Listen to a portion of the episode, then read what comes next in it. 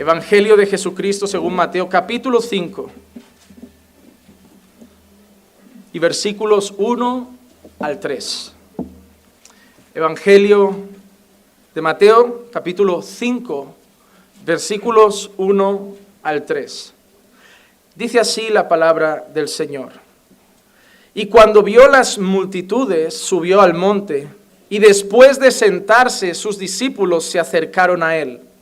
Y abriendo su boca, les enseñaba diciendo, Bienaventurados los pobres en espíritu, pues de ellos es el reino de los cielos. Bienaventurados los pobres en espíritu, pues de ellos es el reino de los cielos. Padre, te pido, Señor, en esta mañana, que puedas usar mi vida para la edificación de tu pueblo. Que puedas usar mis labios, Señor, como un canal de bendición para tu iglesia. Que no hables, Señor, nada que esté en mi mente y en mi corazón, que no esté en tu palabra. Que no sea yo mismo, Señor, sino tu Santo Espíritu, obrando, Señor, en la vida de tu pueblo, Señor, para gloria tuya. Que este mensaje de hoy, que este sermón de hoy, Señor, nos lleve a humillarnos nos lleve a postrar nuestros corazones, a reconocer nuestra miseria y reconocer nuestra enorme necesidad de ti, Señor. Reconocer que alejados de ti, nada podemos hacer. Que hoy salgamos de aquí siendo más pequeños y tú siendo más grande en nuestras vidas. Te lo pido en el nombre de Jesús. Amén, amén y amén. Hermanos, he tomado la decisión de que la serie de encuentros con Jesús no la voy a parar. Está siendo de mucha bendición, pero la voy a ir intercalando. Vamos a ampliar horizontes y vamos a hablar de vida y enseñanzas de Jesús. Entonces iremos intercalando algunos encuentros con Jesús, con algunas enseñanzas de Jesús, con algunas cosas importantes de la vida de Jesús. Entonces, hoy apartando un poco este asunto, apartando un poco los encuentros, me he decidido centrar en el sermón del monte. El sermón del monte. El sermón más estudiado, más analizado y podríamos decir en cierta manera más famoso de todo lo que Jesús ha dicho en su ministerio terrenal. Pero hay cosas que yo me preguntaba. ¿Por qué la gente no predica el sermón del monte? Porque la verdad, si tú ves las iglesias hoy, pocas iglesias predican el sermón del monte. Y es el, el sermón más conocido de Cristo. Pero aún así nosotros lo dejamos como en un plano secundario. Es más, mi pregunta es, ¿por qué las iglesias hoy no predican mucho las enseñanzas de Jesús? Si te das cuenta, las iglesias de la prosperidad normalmente se centran en el Antiguo Testamento. Les gustan las promesas para Abraham, las promesas para Israel, te he puesto por cabeza y no por cola. Todo lo que toque la planta de tus pies será tuyo por derecho. Ellos van ahí. Porque cuando llegan a Jesús, las enseñanzas cambian radicalmente. Cuando llegan a Jesús, las enseñanzas ya no es te echo un conquistador, sino niégate a ti mismo. Cuando llegan a Jesús, las enseñanzas no es quiero que seas grande, sino quiero que seas pequeño. Cuando llegan a Jesús, las enseñanzas no es quiero que seas un líder, sino quiero que seas un siervo. Y es por eso que ya no enseñamos lo que Jesús enseñaba, porque no es lo que el mundo quiere. Y llenamos la iglesia de personas que se parecen a todo menos a Jesús. Tenemos la iglesia llena de conquistadores, emprendedores. Hoy muchos pastores se llaman coach. No, yo soy pastor y coach. ¿Qué es coach? Daniel Aviv, un motivador, uno que te coge como cuando vas gordito al gimnasio y te pone, lo pagas solo para que te esté gritando, vamos, bola de cebo, corre, corre, que cada día estás más ancho. Eh, ¿Has visto esa gente que lleva un entrenador personal? Es pagar para que te insulten. Eh, es masoquismo. Pero la iglesia ha visto que los entrenadores personales sirven sirven, las empresas lo usan. Si tú buscas eh, plataformas en internet de empresas, verás que las empresas tienen conferencias Para emprendedores, emprende, no te conformes, tú puedes, tú no te conformes con ser un empleado, tú puedes llegar alto. El, el, único freno en tu vida eres tú, el único freno en tu vida son tus temores y tus miedos. Pasa por encima de ellos. Si David venció a Goliat, tú tienes que vencer el miedo. Esos son los predicadores de hoy. Esos son los sermones que algunos ya habrán escuchado. No le digas a tus problemas, no le digas a Dios cuán grandes son tus problemas. Dile a tus problemas cuán grande es tu Dios. Esos son los mensajes de hoy. Yes, you can. Saca el campeón que hay en ti. Eres una guerrera del Señor. No andes con la cabeza para abajo. No te dejes pisar por un hombre miserable. No te dejes humillar, no eres ciudadana de segunda, eres una princesa de Jehová. Y luego dile que se someta al marido, a la princesa. Dios no te ha puesto para andar con una fregona, Dios te ha puesto para alcanzar las naciones. Luego dile que fregue la iglesia. No damos a las personas las enseñanzas de Jesús porque no quiere el mundo las enseñanzas de Jesús. Y estamos preocupados de llenar esto a cualquier costo. Queremos ver la iglesia llenarse de cualquier cosa. Me da igual que sean cabras, ovejas, lobos, lo que sea. Lo que quiero es decir que tengo cinco mil miembros. ¿Pero miembros de qué? ¿De un club? ¿De una asociación benéfica? ¿De qué? Porque para ser miembros del cuerpo de Cristo, debemos ser como Cristo. Y Cristo no quiere sacar el campeón que hay en ti. Cristo quiere que sepa que en ti no hay ningún campeón. Cristo no quiere decirte que tú puedes con todo. Quiere, Cristo quiere decirte que sin Él no puedes con nada. Hermano, Debemos volver a las enseñanzas de Jesús. Debemos volver a las predicaciones de Jesús, a los sermones de Jesús, a los mensajes de Jesús, a la vida de Jesús, para que conformemos la iglesia a la imagen de Jesús. Es que yo vengo aquí, me siento mal cada vez que voy a la iglesia. Es bueno porque no sienta bien la verdad, no sienta bien que te pisen el orgullo, no sienta bien que te pisen el ego, no sienta bien que te llamen soberbio, duele, pero es necesario para que nuestra vieja naturaleza vaya muriendo día tras día. Y entonces la iglesia crecerá, porque tampoco soy de los que dicen, cuando uno predica la verdad, la gente no se queda, esta iglesia crece. Y no somos flojos en el mensaje. Porque yo soy de los que cree dos cosas. Que sí, que los mundanos no lo aceptarán. Pero que el Señor añade a la iglesia a los que han de ser salvos. Y que el verdadero pueblo de Dios se acaba cansando de esos mensajes motivacionales. Que el verdadero pueblo de Dios, tarde o temprano, el espíritu que mora en ellos les dice, eso no es de Dios.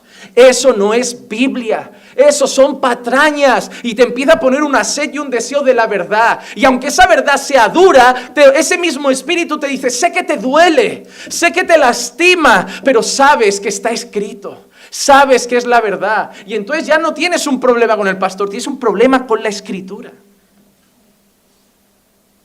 Y ahí es cuando empieza Dios a transformar vidas. Primero, hay que pasarlas por el fuego para luego poder purificarlas. Así que mientras hablaremos de los encuentros con Jesús, intercalaremos enseñanzas de Jesús. Y es curioso porque no haré largos pasajes, me voy a centrar en un, versículo. Versículo 3. Bienaventurados los pobres en espíritu, pues de ellos es el reino de los cielos. La primera cosa que quiero decir es la siguiente. Hay en este versículo algo que a primera vista parece contradictorio. Y les digo qué es. La primera palabra que aparece, ¿cuál es? ¿Cuál es? Significa dichoso, extremadamente feliz, bendecido. La palabra original es Macarios. Significa bendito, bendecido, muy feliz, muy dichoso. Y hasta ahí, qué buen sermón. Nos va a hablar de mucha dicha, de mucha alegría, de mucha felicidad. ¿Y cuál es la última parte de ese sermón? Heredarán porque de ellos es el reino de los cielos. Otra cosa gloriosa.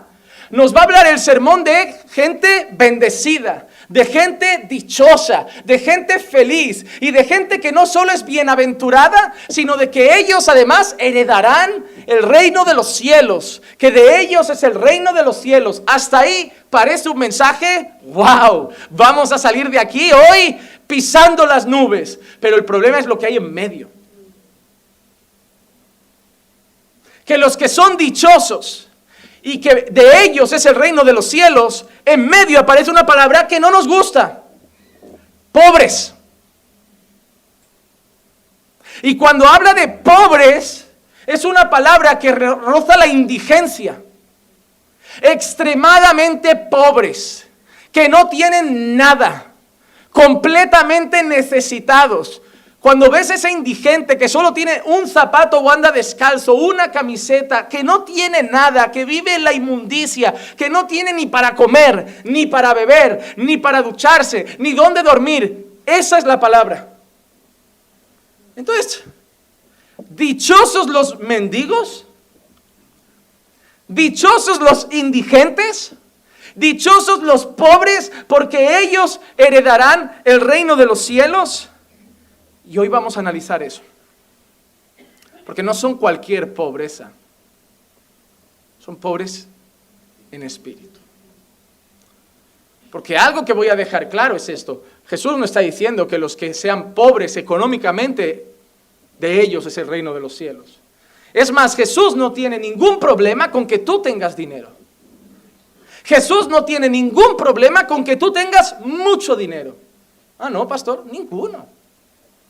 Ninguno. El dinero no es problema. El dinero no es problema cuando el corazón no está en el dinero.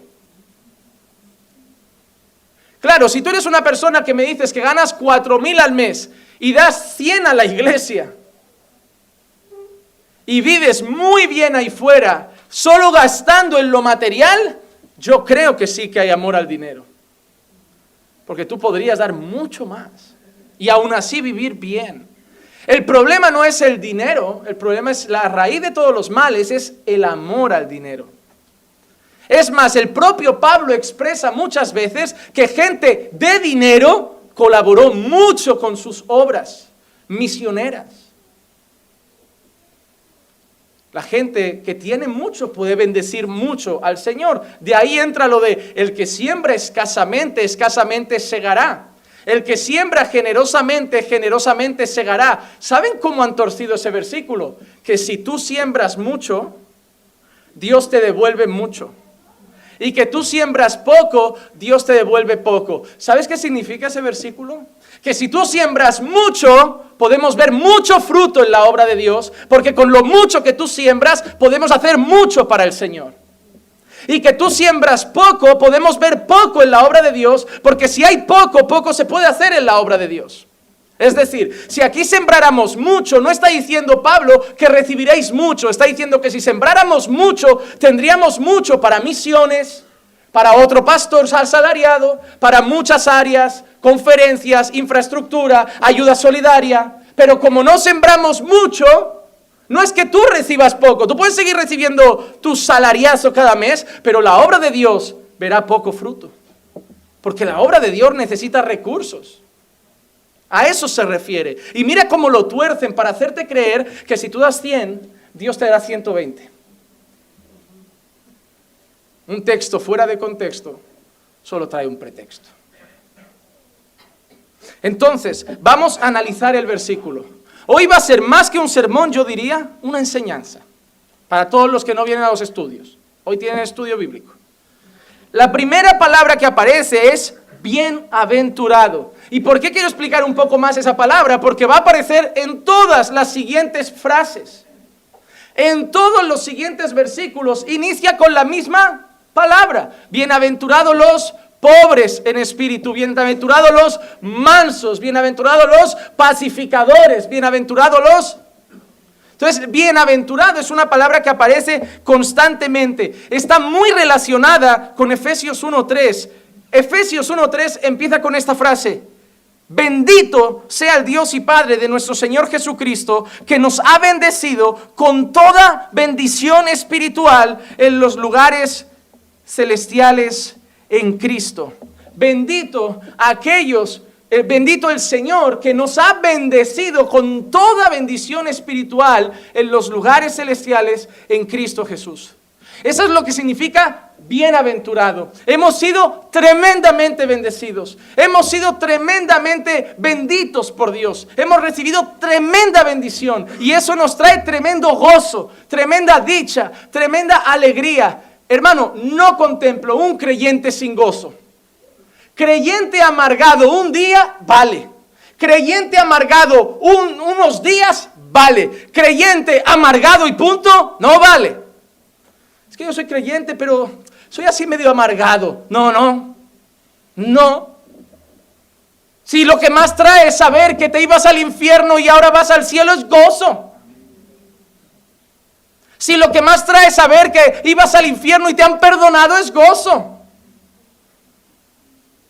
El fruto del Espíritu es gozo. ¿Y tú eres amargado? No. La pregunta que deberíamos hacer es ¿por qué estás amargado? Y seguro que la persona te dirá, porque mi vida no tiene esto, por esto, esto, esto, esto. Entonces, ¿qué pasa? Que su alegría está en esas cosas y no está en Cristo. Entonces no es creyente, porque su gozo no está en Jesús, sino en el mundo. Nadie está amargado contra Dios. Muchos están amargados por el mundo. Y si tu alegría y tristeza depende del mundo, es que lo primero que trae gozo a tu vida es el mundo. Dios no es lo primero. Yo he visto a un hombre que estaba preso con un amigo después de haber sido recibido latigazos y decir que a medianoche cantaban al Señor. Un hombre preso. Después de ser castigado injustamente, que a medianoche oraban y cantaban al Señor. Porque ese hombre no tenía el gozo en lo bien que le iba la vida. Ese hombre no tenía el gozo en lo mucho dinero que tenía. Ese hombre tenía el gozo en Cristo. Y en la prisión, Cristo también estaba. Hemos sido bendecidos. Bienaventurados significa ser bendecidos por el Señor. Es una bendición que comienza en el momento que nosotros entendemos que pasamos de muerte a vida, de tinieblas a la luz. Y es ahí cuando nosotros somos conscientes de nuestra salvación, de que hemos recibido vida eterna, de que hemos sido cubiertos con la justicia de Cristo, que entonces somos benditos, bienaventurados.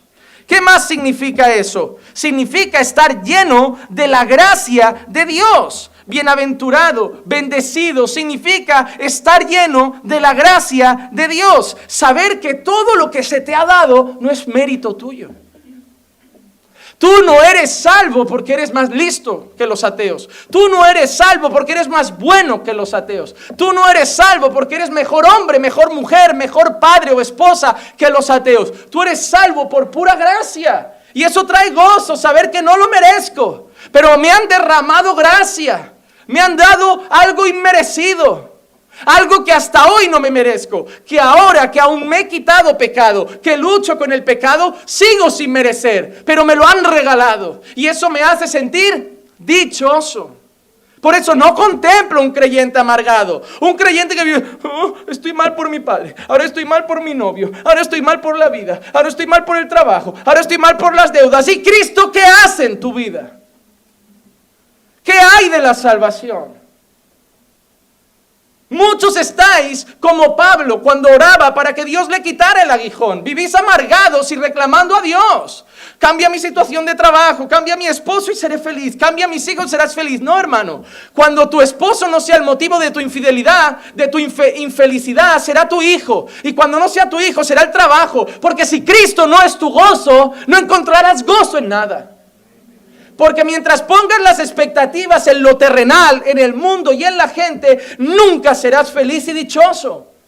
No encontrarás gozo, dicha, no serás bienaventurado hasta que tu justicia, tu alegría, tu vida esté en Él. En Él. Porque el mundo te fallará, pero Él estará ahí.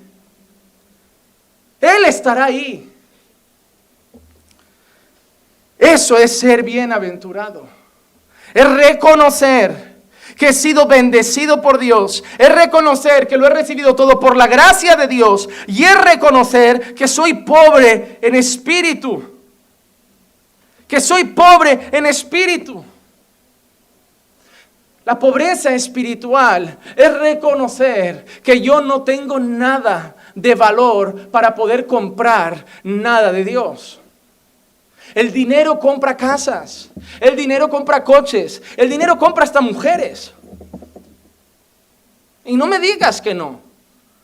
¿Sabes que si un hombre llega con billetes a según qué país, mujeres llegan rápido? Es triste, pero es una realidad de nuestro mundo. El dinero da compañía. Sí, a lo mejor no amor, pero compañía, placer, ¿verdad? Satisface algunas áreas.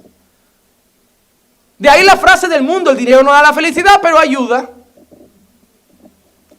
Si ayudara tanto, los actores no se suicidarían. Los cantantes millonarios no se suicidarían. No ayuda tampoco. Porque hay un momento en la vida que te das cuenta que hay algo que el dinero no compra, que es la vida. Y somos bienaventurados cuando reconocemos que hemos sido bendecidos, cuando reconocemos que todo ha sido por gracia, porque no teníamos nada que darle a Dios para ganar la vida eterna. Llegamos ante Él con bolsillos vacíos, es más, llenos de pecado, reconociendo que lo único que me podía colar en el cielo era Jesucristo. Era Jesucristo. Así que lo primero que dice Pablo es que somos bienaventurados, perdón, Jesús es que somos bienaventurados. Pero ¿qué dice al final ese versículo? Luego me quedo con pobres en espíritu. Al final dice Mateo 5:3, bienaventurados los pobres en espíritu, pues de ellos es el reino de los cielos de ellos es el reino de los cielos. Una persona pobre en espíritu es una persona que ha entendido Efesios 2.1, que Él os dio vida a vosotros, que estabais muertos en vuestros delitos y pecados, que estabais muertos en vuestros delitos y pecados. Una persona bienaventurada, una persona dichosa, una persona que está viviendo las bienaventuranzas del Señor, es una persona salva. Hermano, una cosa, el sermón del monte no son instrucciones. ¿eh? Bienaventurados los pobres en espíritu porque ellos recibirán el reino de los cielos o porque de ellos es el reino de los cielos. Para que tú pienses, vale, ahora tengo que ser pobre para heredar el reino de los cielos.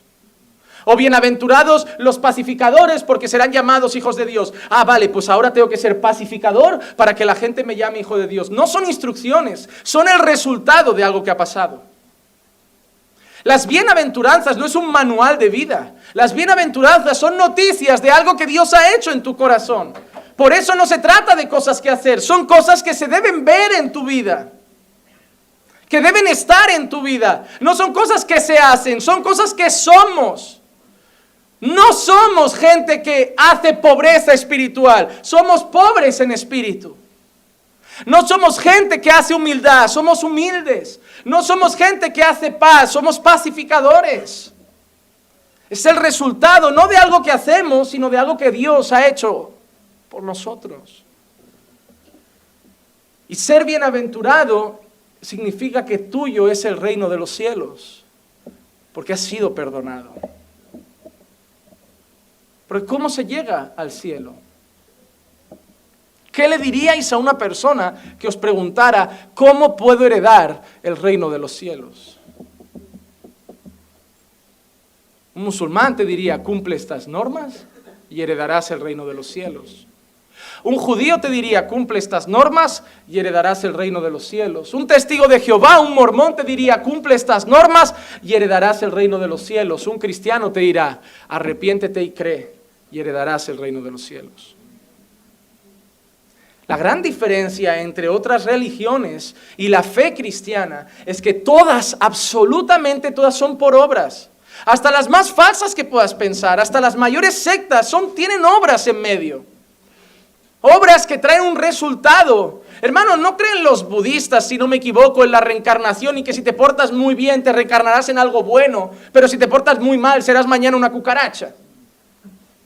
Son obras. ¿También me porto en esta vida? También me irá en la próxima. Supongo que habrá alguna cucaracha pensando, uy, qué mal rey fui en el siglo XVI. No, no creemos en esas cosas. Pero todo habla de obras. Pero nosotros no hemos sido salvos por obras. Hemos sido salvos para obras. Hemos sido salvos para ser humildes. No somos humildes para salvarnos. Somos humildes porque Dios nos ha salvado.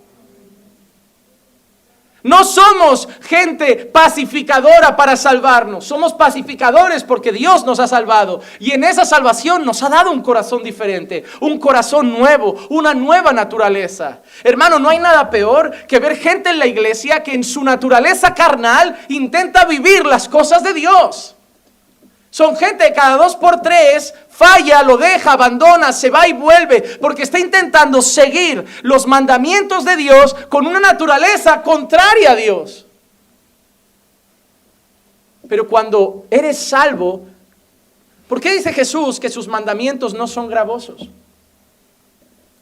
¿Cómo puede ser que tú digas de las cosas de Dios que son pesadas? A veces muchos, miren, si fueran comerciales, muchas veces Dios ya los habría despedido.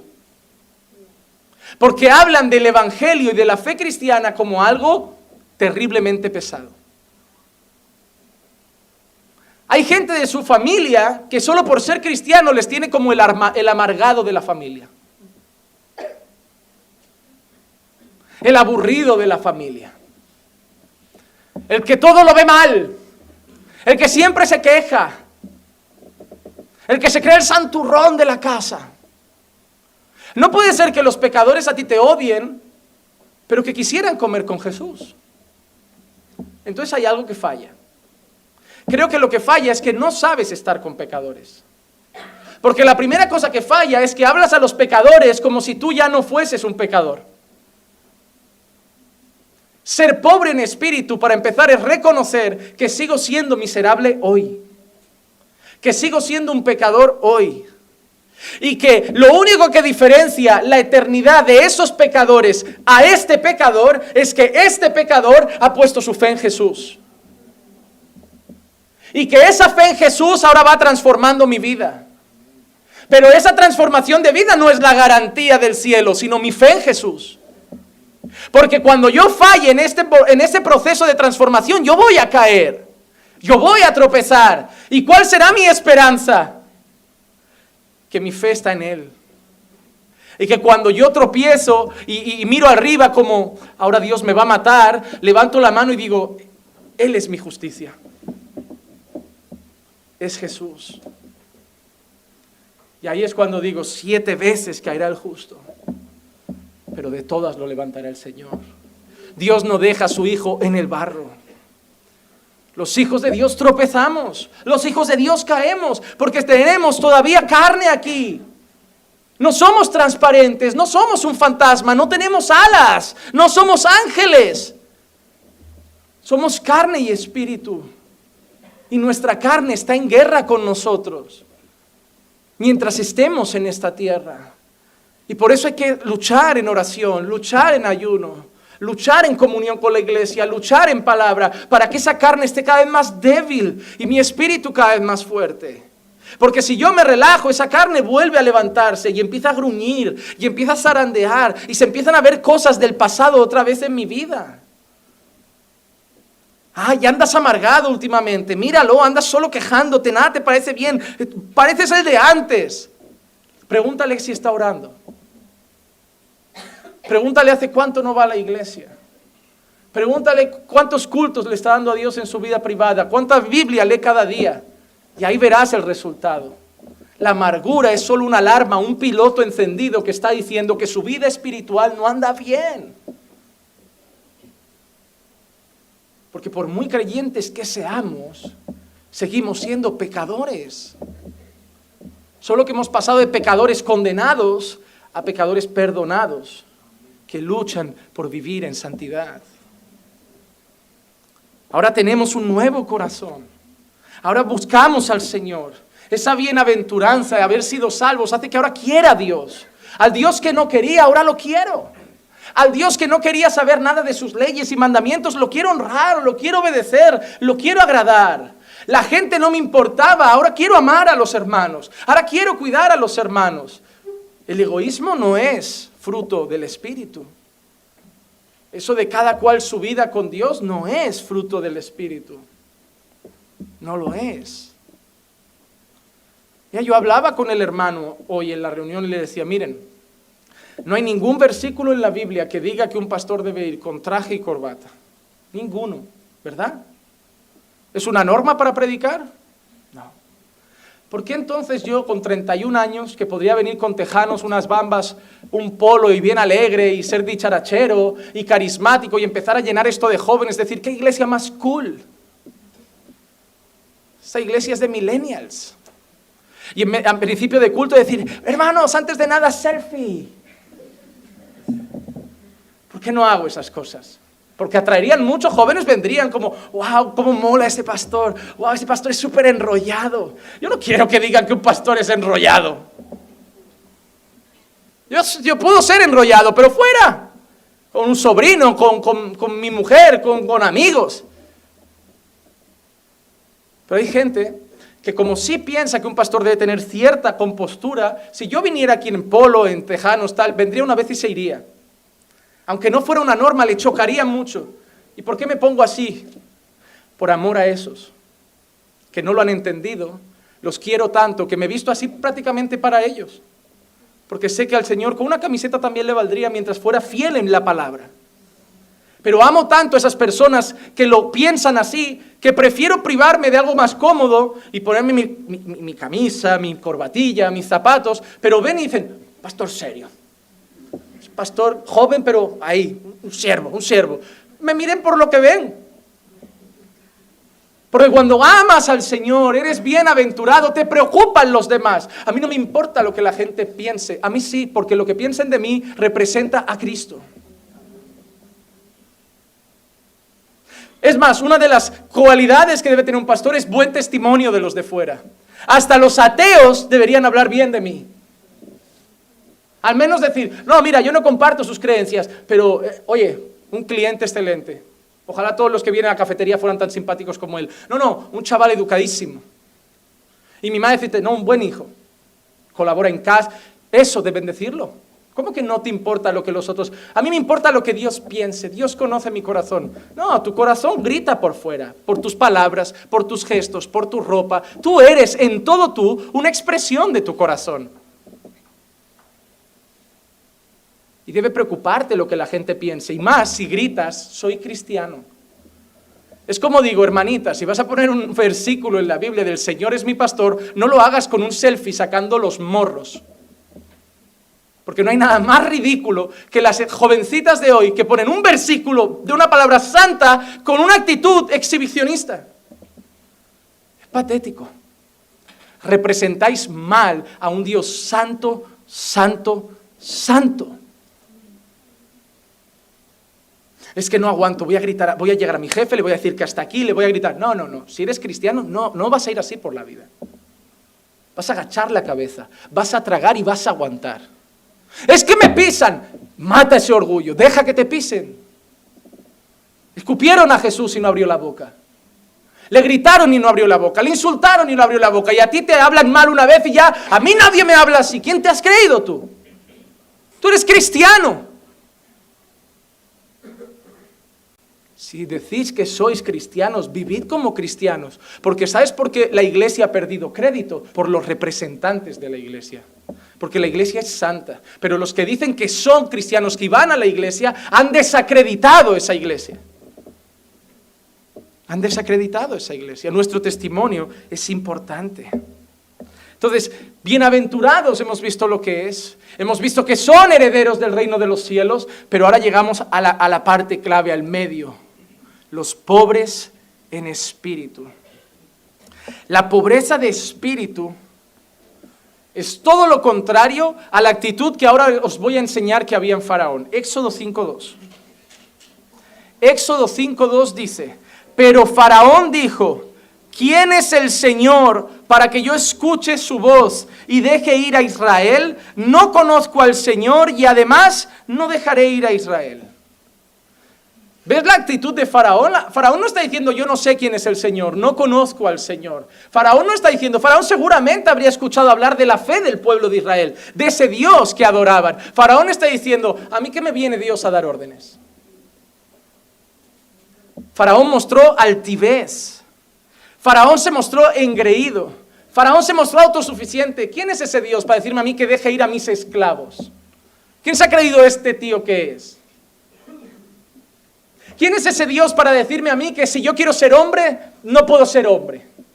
¿Quién es ese Dios para decirme a mí que yo tengo que estar sujeta a mi marido? ¿Quién es ese Dios para decirme a mí que yo no puedo ser pastora? ¿Quién es ese Dios para decirme a mí que tengo que vestir con modestia? ¿Quién es ese Dios para decirme a mí que tengo que ser humilde? ¿Quién es ese Dios que, para decirme a mí que tengo que obedecer a un pastorucho? Esa es la actitud de muchos corazones.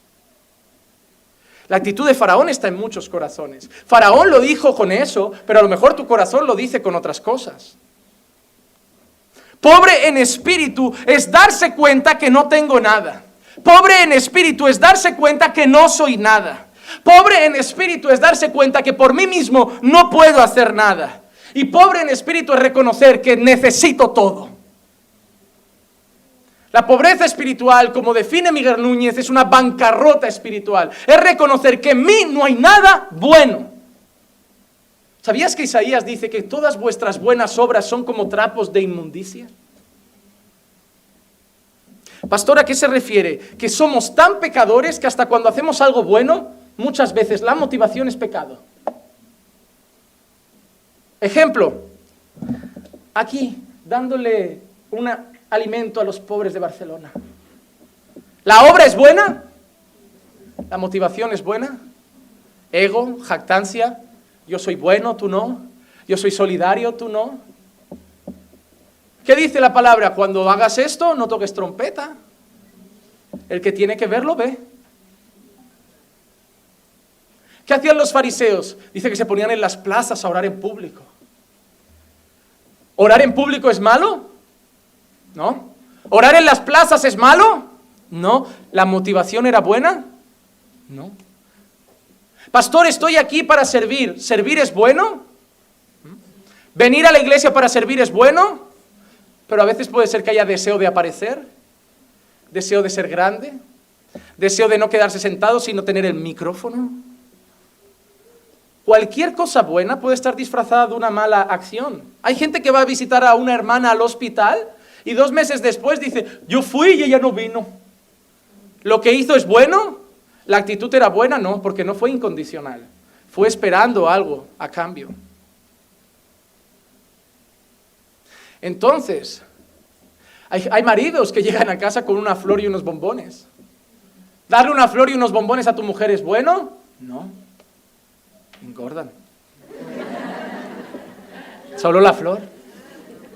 Darle una flor y unos bombones a tu mujer es bueno, es bueno. Pero si no es fruto de amor, ¿cuántos no hemos dado una flor después de un gran fallo? De haber destrozado su corazón con alguna actitud y llegar al día siguiente con la flor temblando de... Que ya mira la flor y hace... ¿Crees que esto arregla lo de ayer?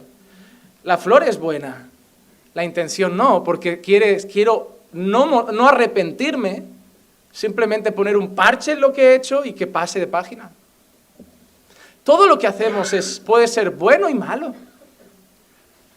El problema es el corazón. Por eso cuando Isaías dice que todas vuestras obras buenas son como trapos de inmundicia, es que incluso las religiosas, las que aparentan piedad, pueden tener una motivación malísima.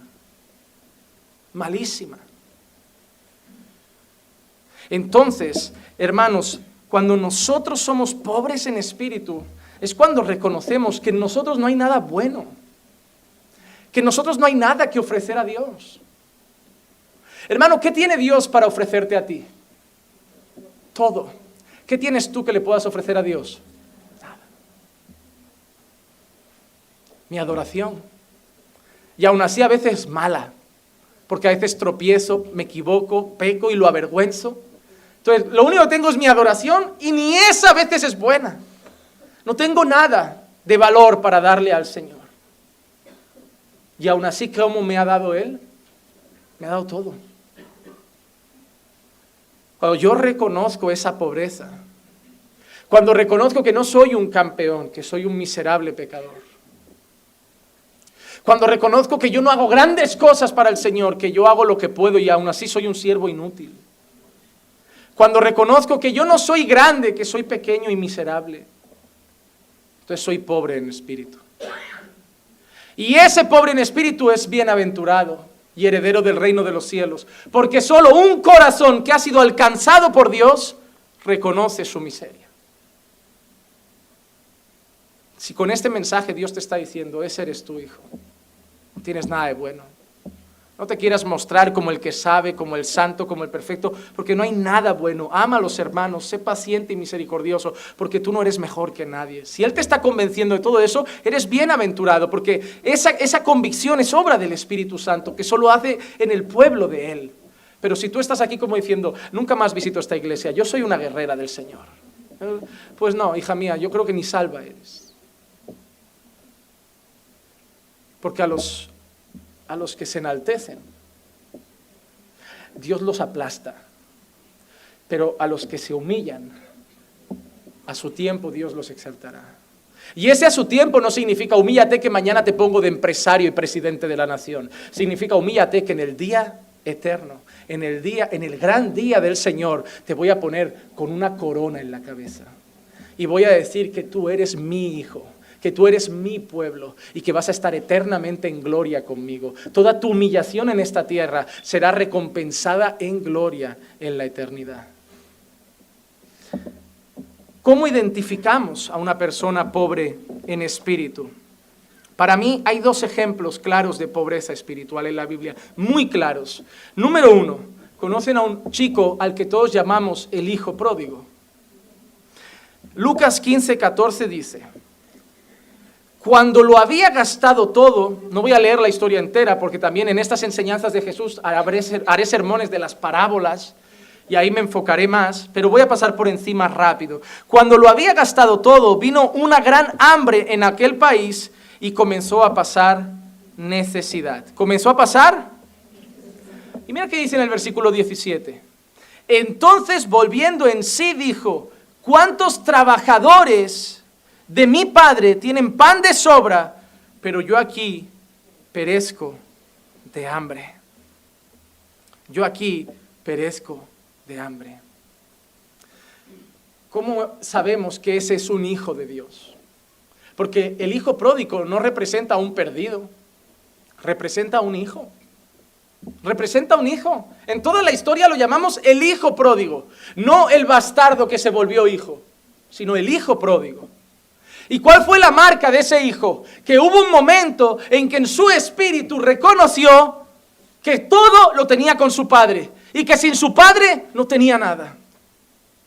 Que hasta los mismos trabajadores tenían pan de sobra y él estaba comiendo con los cerdos por estar lejos de su padre. La primera cosa que vemos en un pobre en espíritu es reconocer su tener conciencia de su extrema necesidad de Dios y tener conciencia de su pobreza espiritual. Hermano, eres consciente de que eres miserable. Eres consciente de que eres un pecador. Eres consciente de que no sirves de nada bueno para Dios si Dios no hace las cosas. Eres consciente de que no tienes nada de valor para ofrecerle a Dios. Eres consciente de que nada que hagas podrá meterte en el cielo a no ser Cristo. Eres consciente que eres pobre en espíritu. Eres consciente de que no tienes nada, que no hay mérito, que no hay nada bueno en ti. Madre mía, hemos empezado hablando de motivadores y mira qué motivación traigo, ¿eh? Vais a salir de aquí motivadísimos. Pero sabes que a lo mejor no sales motivado, pero sales salvo. ¿Y cuál, es el, mérito de un sermón? ¿Cuál es el objetivo de un sermón? ¿Que salgáis motivados? ¿O que el que entró sin Cristo salga con Cristo y que hoy en su conciencia el Espíritu le diga, realmente eres pecador, miserable, dobla tu corazón y di, Señor, te necesito, alejado de ti, no puedo hacer nada? Si hoy alguien se va de aquí llorando, me alegraré mucho más que si alguien se va de aquí queriendo montar una empresa Porque normalmente las, las lágrimas son la mejor señal de que un sermón ha hecho obra en el corazón de una persona. Yo siempre lo diré, faltan lágrimas en la iglesia de hoy, faltan lágrimas, faltan corazones quebrantados en la presencia del Señor. Somos pobres de espíritu cuando reconocemos esa miseria y reconocemos esa miseria cuando el Espíritu Santo ha obrado en nuestros corazones. Miren el versículo que les decía Isaías 64, 6. Todos nosotros somos como el inmundo. Isaías dice, todos nosotros somos como el inmundo. Se incluye. Él dice todos nosotros o dice todos vosotros. Todos nosotros. Y él era un profeta pero Él reconoce, todos nosotros somos como Él, inmundo, todas nuestras obras justas, todos nos marchitamos como hoja y nuestras iniquidades como el viento nos, nos arrastran. Perdón, todos nosotros somos como el inmundo y como trapo de inmundicia, todas nuestras obras justas, no las malas, las buenas. Todas nuestras obras buenas, todas nuestras obras justas son como trapos de inmundicia al lado de la perfección y santidad y pureza de Dios, todas nuestras buenas obras son como trapos de inmundicia. Mira, hasta los padres, que tú dices, wow, ¿cómo tiene a su hijo? Qué educado, qué recto. Míralo sentado en esa silla, no parpadea. Y yo aquí corriendo detrás del mío, no te subas en la pared, deja de bajar, bájate de la escalera, bájate de la estantería, deja de tirar la televisión del pastor al suelo, para, para. Y ese niño ahí ni parpadea y, saca las notas, todo dieces, y el mío a duras penas saca un cinco. Y tú dices, qué obras, qué ejemplo, qué padre. ¿Qué motiva el corazón de ese padre? El amor, muchas veces no. Muchas veces los padres quieren tener en sus hijos un aplauso que llevarse. Hay padres que exigen a los hijos no porque les aman, hay padres que exigen a los hijos porque se aman y no quieren ser avergonzados. Y tu hijo no es tonto y lo sabe. Porque tu hijo se da cuenta que solo te preocupan resultados, pero nunca le preguntas cómo está en su corazón. Nunca le preguntas si está triste o está feliz. Nunca quieres pasar tiempo con él. Nunca le dices vamos a ver una película. Solo quieres que estudie, lo llamas vago, para al final exhibir a tu perfecto hijo y tú llevarte el mérito. Pero tu hijo está depresivo. Parecía una buena obra, parecía un ejemplo de paternidad, pero el corazón está lleno de pecado. Hasta nuestras buenas obras son como trapos de inmundicia. Porque si no están hechas para la gloria de Dios, no sirven. Y ningún no creyente hace algo para la gloria de Dios. Hace las cosas para su propia gloria. Para su propia gloria. Te doy otro ejemplo de pobre espiritual. Primero te voy a enseñar al rico espiritual, al rico en espíritu. Lo contrario a un pobre en espíritu. Lucas 18, 10 al 12. Y repito, pasaré por encima porque es otra, otra parábola, otra enseñanza de Jesús. Lucas 18, 10 al 12. Dos hombres subieron al templo a orar. Uno era fariseo y el otro recaudador de impuestos. Dos hombres suben a orar. El fariseo puesto en pie oraba para sí de esta manera, Dios te doy gracias porque no soy como los demás. Dios te doy gracias porque no soy como los demás hombres. Mira cómo empieza su oración, ¿eh?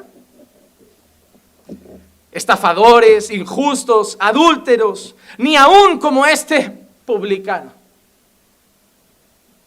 Yo ayuno dos veces por semana y yo doy el diezmo de todo lo que gano. Qué oración, ¿verdad? Llena de humildad, llena de amor al prójimo, llena de sencillez, simplicidad, un corazón quebrantado. Así oraba el fariseo. Pastor, yo no oro así. No, a lo mejor con tu boca no, pero sí lo haces en tu corazón. ¿Cómo, cómo, qué pasa por tu corazón cuando ves a dos homosexuales besándose en la calle? Qué asco me dan. ¿Sí? Arrepiéntete. Porque si tú mientes, también debería decir lo mismo. Qué asco me da ese tío, qué mentiroso. Qué asco de mujer, qué hipócrita. Qué asco de mujer, mírala con novio a su edad. Qué asco de hombre, míralo, solo busca dinero. Porque pecado es pecado. El problema es que a ti te han convencido de que ellos son asquerosos, pero lo tuyo es un pecadito respetable, sin problema. Cuando yo veo dos homosexuales besándose en la calle, yo veo dos pecadores necesitando la gracia de Dios. Y yo no voy a mirarlos como, qué asco, por favor, tapar los ojos de mi hijo. ¿De qué vale que tapes los ojos de tu hijo cuando ve homosexuales en la calle y se los dejes abiertos cuando ves series que salen mujeres semidesnudas? ¿Ves, la, la doble moral del creyente de hoy? El homosexual me da asco, pero mi envidia por mi hermano, no. Si yo veo dos homosexuales besándose, lo único que debería pasar por mi corazón es, Señor, ten misericordia, porque no saben lo que hacen. Señor, ¿por qué no me usas para poder hablarles? Dame gracia, porque yo sé que, que directamente me van a ver como el enemigo.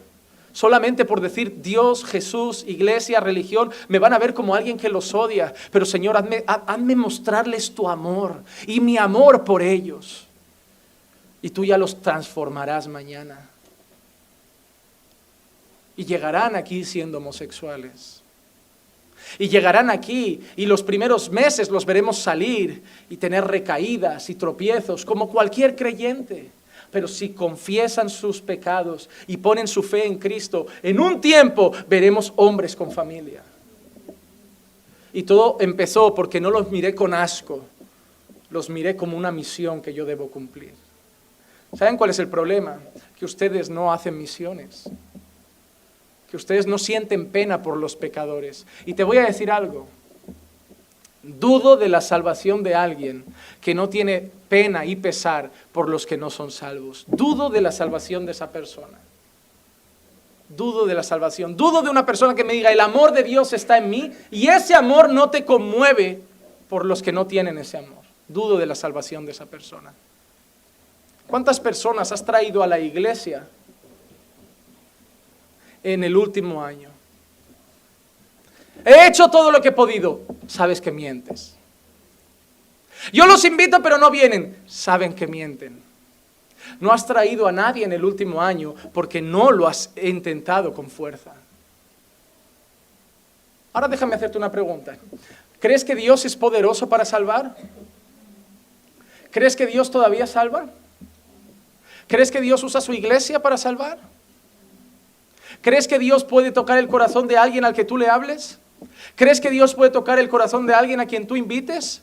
Entonces dices que tienes mucha fe, pero si no lo veo es porque en el fondo sabes que no haces nada. Y así está la iglesia de hoy. Dice creer unas cosas que cuando miramos su vida no se ven. Hablan de un Dios de amor, no se ve amor en ellos. Hablan de un Dios de paz, no hay paz en ellos. Andan atribulados, perturbados, angustiados. hablan de un Dios poderoso, no se ve la gracia y el poder de Dios en ellos. Hablan de un Dios de mil maneras y ese Dios no se ve. Somos una contradicción con patas. Este hombre era rico en espíritu porque creía que habían hombres peores que él. Pero aparece otro hombre en escena. Habían dos hombres orando. Y la oración del segundo cambia mucho. Lucas 18, 13 dice, pero el recaudador de impuestos, de pie y a cierta distancia, no quería ni siquiera alzar los ojos al cielo, sino que se golpeaba el pecho diciendo, Dios, ten piedad de mí, pecador. ¿Él miró al fariseo? No. ¿Él miró a otros hombres? No. ¿Él a quién miró? ¿A quién miró? Así. Y cuando miró así, que vio? Un pecador. Y se sentía tan sucio que ni siquiera levantaba la mirada. Eso es ser pobre en espíritu. Porque seguidamente Jesús dice en el versículo 14, os digo que éste descendió a su casa justificado, es decir, perdonado, pero aquel no, porque todo el que se ensalza será humillado, pero el que se humilla será ensalzado.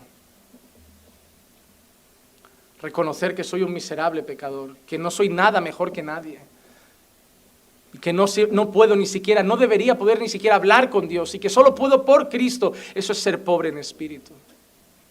¿Sabes qué es también ser pobre en espíritu? Reconocer que todo lo que tengo viene de Dios, que no hay nada en mí y que todo lo que tengo viene de Él. Primero, cosas materiales. Primera de Corintios 4, 7. Porque ¿quién te distingue? ¿Qué tienes que no recibiste? Y si lo recibiste, ¿por qué te jactas como si no lo hubieras recibido? Todo lo que tienes lo recibiste. Hermano, ¿sabías que cuando tú ofrendas no le das a Dios lo que le corresponde? todo lo que tienes es de Dios. A mí me hacía gracia cuando me enseñaban que el diezmo era obligatorio. Me decían, el 90% es nuestro y el 10% le corresponde a Dios. Yo siempre le dije a la gente, número uno, el diezmo eran tres diezmos. En total sumaban 23,3%. Habían dos diezmos normales y uno cada tres años. ¿No lo han enseñado eso? No. Te piden el diezmo y encima te lo piden mal, porque ya que lo van a pedir, que lo hagan bien y sácate el 23%, no el 10%. Sé más listo. Pero cuando yo entiendo que a Dios no le corresponde el 10, no le corresponde el 20, no le corresponde el 30, ni el 40, ni el 50, que todo lo que tengo es del Señor, porque todo lo que tengo viene del Señor, ahí mi corazón es diferente. ¿Sabes? Ahí empiezas a administrar tu vida diferente, porque entiendes que todo es del Señor. Mira, un creyente no es derrochador. Un creyente no está ansioso esperando que sea Black Friday ni esperando que sea rebajas para comprar. No tengo que renovar armario. ¿Renovar armario? Tienes ropa. Ya, pero está pasada de moda. Yo entiendo que te compres cosas y entiendo que la ropa se desgasta y hay que comprar, pero un creyente no es derrochador, porque un creyente antes de comprarse 100 euros en ropa en rebajas pensaría, he dado 10, 20 este mes a la iglesia y me voy a gastar 100 en ropa, cuando tengo ropa. No, he hecho ni una obra de caridad. No he colaborado con un misionero. No he hecho nada para el Señor. Todo mi dinero es para mí. Y mi beneficio y mi deleite. Y me gasto 100 en ropa. Y cuatro veces que vaya con mi familia al McDonald's, unos 200 se me van. Y si salgo un par de veces al cine, otros 50. Y cuando veo, me he gastado 700 en el alquiler, 300 en factura, 300 en comida, 400 en paseos. Y al Señor, las primicias, 20 eurillos. Tú no eres creyente. Porque Dios no está en tu prioridad en todas las áreas. Hermanos, ¿sabías que mucha gente solo quiere decir el diezmo no es obligatorio para decir dejadme seguir siendo tacaño? Vale, el diezmo no es obligatorio, ¿a que no? En el Nuevo Testamento no era obligatorio, ¿a que no? ¿Qué pone el libro de Hechos? Nuevo Testamento, temporada de la gracia. Y vendían todo lo que tenían y lo ponían a los pies de los apóstoles. Y no había ningún necesitado entre ellos. ¿Esa parte no te gusta? No es el diezmo, ¿eh? Pero ¿por qué esa parte no la quieres leer? Esa parte te incomoda, ¿verdad? Pues hermano, examina tu corazón. Porque todavía estás pensando que tu dinero es tuyo. Es más, se lo privas hasta tu mujer, tú tu cuenta y yo la mía, como si el dinero de cada uno fuera de cada uno. Todo es del Señor. Todo es del Señor. ¿Sabes cuando te das cuenta? Cuando tu jefe te manda a la calle. Cuando tu jefe te manda a la calle y sepas que solo te queda Dios. Porque a veces es necesario quedarte sin nada para reconocer que Dios es todo. Para reconocer que Dios es todo. Y no solo lo material, sino saber que toda bendición espiritual también viene de Dios. Santiago 1, 16 al 18. Amados hermanos míos, no os engañéis. Toda buena dádiva y todo don perfecto viene de lo alto. Desciende del Padre de las luces, con el cual no hay cambio ni sombra de variación. En Él ejerce de su voluntad. Él nos hizo nacer por la palabra de verdad para que fuéramos las primicias de su criatura. Toda buena dádiva y todo don perfecto viene de lo alto. Viene de lo alto. Entonces, hermano, ¿qué es ser pobre en espíritu? Es reconocer que soy un miserable pecador, es reconocer que no hay nada de mérito en mí, es reconocer que no hay nada con lo que yo pueda comprar el reino de los cielos y que mi única esperanza en esta situación de bancarrota en que no tengo nada se llama Jesucristo. Se llama Jesucristo. Mira, por ejemplo, Apocalipsis 3:17. Estoy adelantando cosas. Apocalipsis 3:17 dice, porque dices, soy rico, me he enriquecido y de nada tengo necesidad, y no sabes que eres un miserable y digno de lástima, pobre, ciego y desnudo. ¿Has visto cómo se veía él y cómo lo veía Dios? ¿Soy rico? no tengo necesidad de nada, estoy bien. Pero ¿cómo lo ve Dios? Ciego, miserable, pobre, digno de lástima, desnudo. Tú te ves rico, Dios te ve sin nada.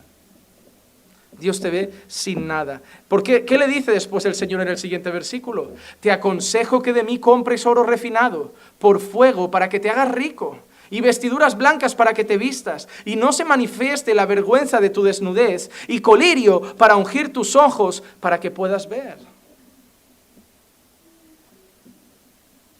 Reconoce que sin mí estás desnudo. Reconoce que sin mí no tienes nada. Reconoce que sin mí no puedes nada. Reconoce que sin mí no llegas a ningún lado. Por eso hay personas aquí en la iglesia que lleváis tres, cuatro años con el Señor, vuestra vida no avanza. Vuestro matrimonio está hecho una porquería.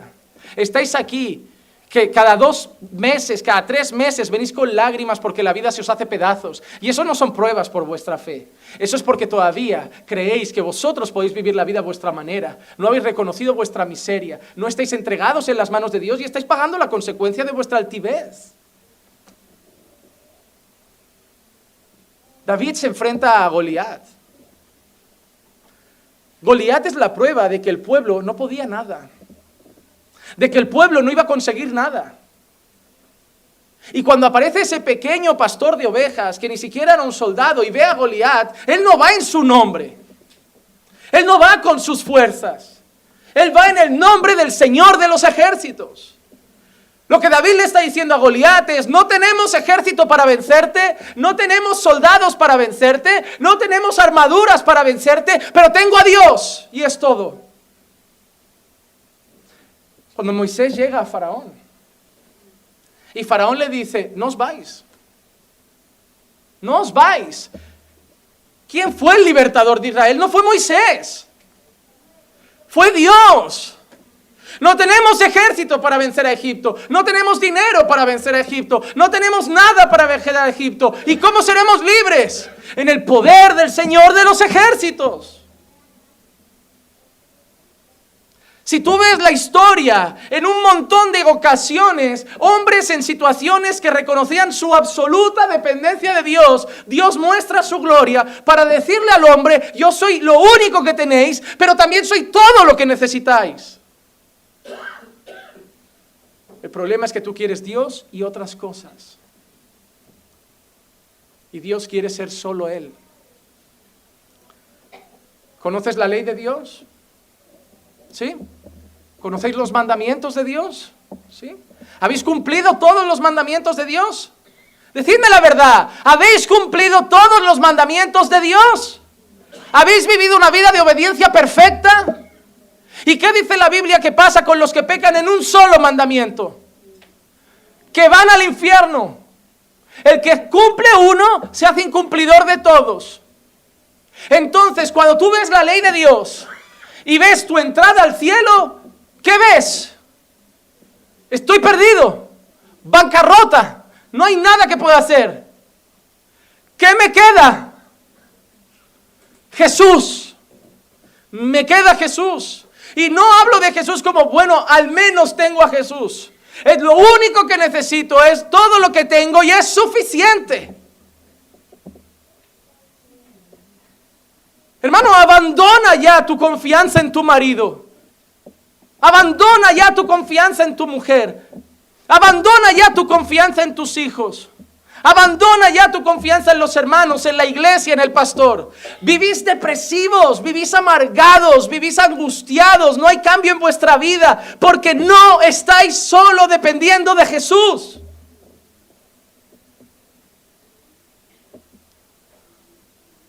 Salís de aquí el domingo después de este mensaje y volvéis a intentar remontar la vida con vuestras manos. Tu casa no necesita más comunicación. Tu casa no necesita más ingresos. Tu casa no necesita porque vais justos a fin de mes otro trabajo que te haga ir menos todavía a la iglesia. Tu casa necesita a Jesús. Tu casa necesita que hoy cuando lleguéis a casa y vayáis a comer, en vez de comer como llenas, que no han visto comida en una semana, en vez de olvidaros de la palabra, en vez de ser bulímicos espirituales, comer aquí y ahora salir y vomitarlo como si nada, sentaos hoy alrededor de vuestra mesa, poneos cara a cara con vuestra familia y preguntar, ¿qué nos ha dicho hoy el Señor familia? Que no somos nada, papá. Que nuestra casa está mal porque no tenemos nada que nuestra casa está mal porque falta Jesús, que nuestra casa está mal porque no buscamos a Jesús, que nuestra casa está mal porque no oramos, que nuestra casa está mal porque corremos detrás de otras cosas en vez de detrás de Jesús, que nuestra casa está mal porque Jesús es nuestro segundo plato. ¿Y qué vamos a hacer, hijos? ¿Qué vamos a hacer, amor? Papá, vamos a buscar a Jesús. Es nuestra única esperanza.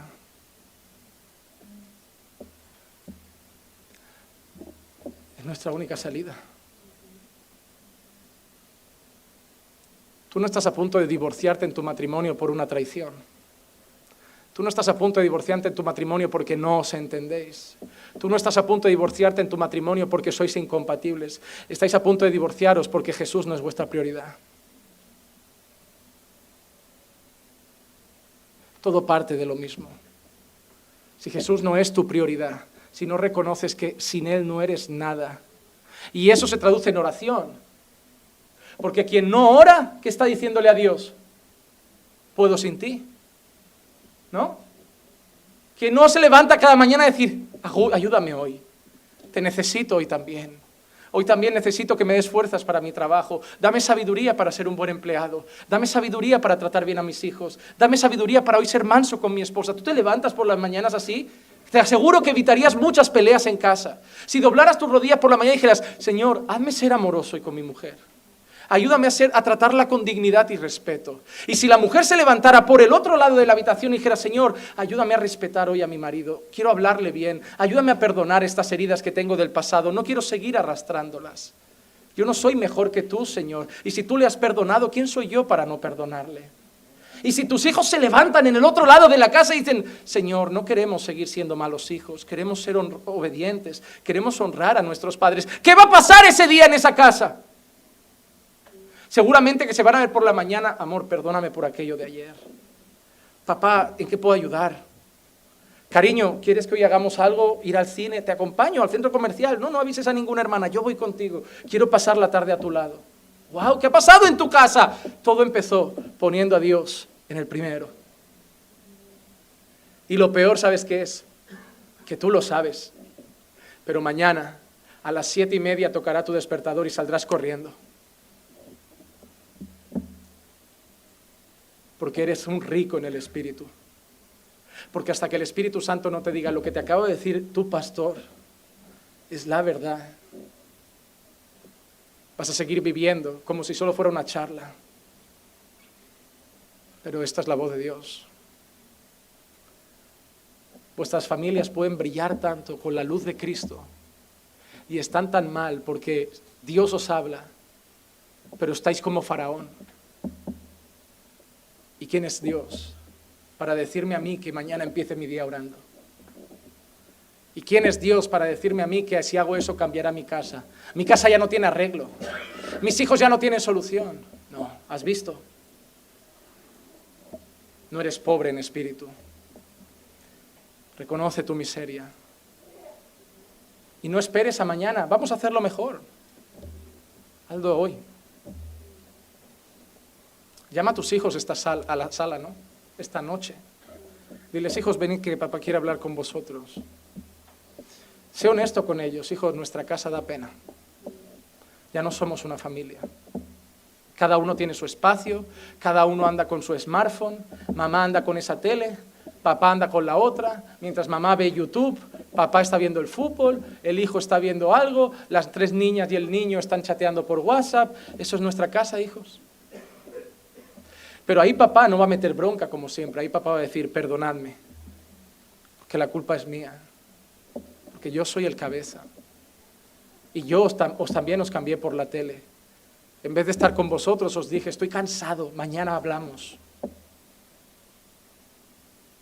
Hijos, vamos a orar. Y ahí un padre se romperá a llorar pidiendo perdón a Dios y los hijos verán, ¿qué pasa papá hoy? Y esa mujer que llevaba anhelando un hombre así quebrantado, llorará también diciendo, ¿qué ha pasado hoy? Y cuando los hijos vean a mamá y papá que sin de golpe, que se gritaban hace un día, abrazados y llorando, los hijos empezarán a llorar y dirán, ¿qué está pasando en casa? Algo tan sencillo como reconocer que no teníamos a Jesús en el centro. Cristo es lo único que necesitas y es todo lo que necesitas. Mientras el mundo te dice que tú eres lo único que necesitas, que no necesitas a tu mujer para ser feliz, que no necesitas a tus hijos para ser feliz, que no necesitas a tu marido para ser feliz. Y eso te lo dice tu corazón soberbio. Arrepentíos de cómo habéis vivido hasta hoy. Reconoced vuestros pecados. Reconoced que sin Dios no sois nada. Y aunque hoy os vayáis hoy odiándome por este mensaje, solo le pido al Santo Espíritu de Dios que haya llegado, aunque sea a un corazón, que esta noche reaccione y haya fiesta en los cielos. Vamos a orar.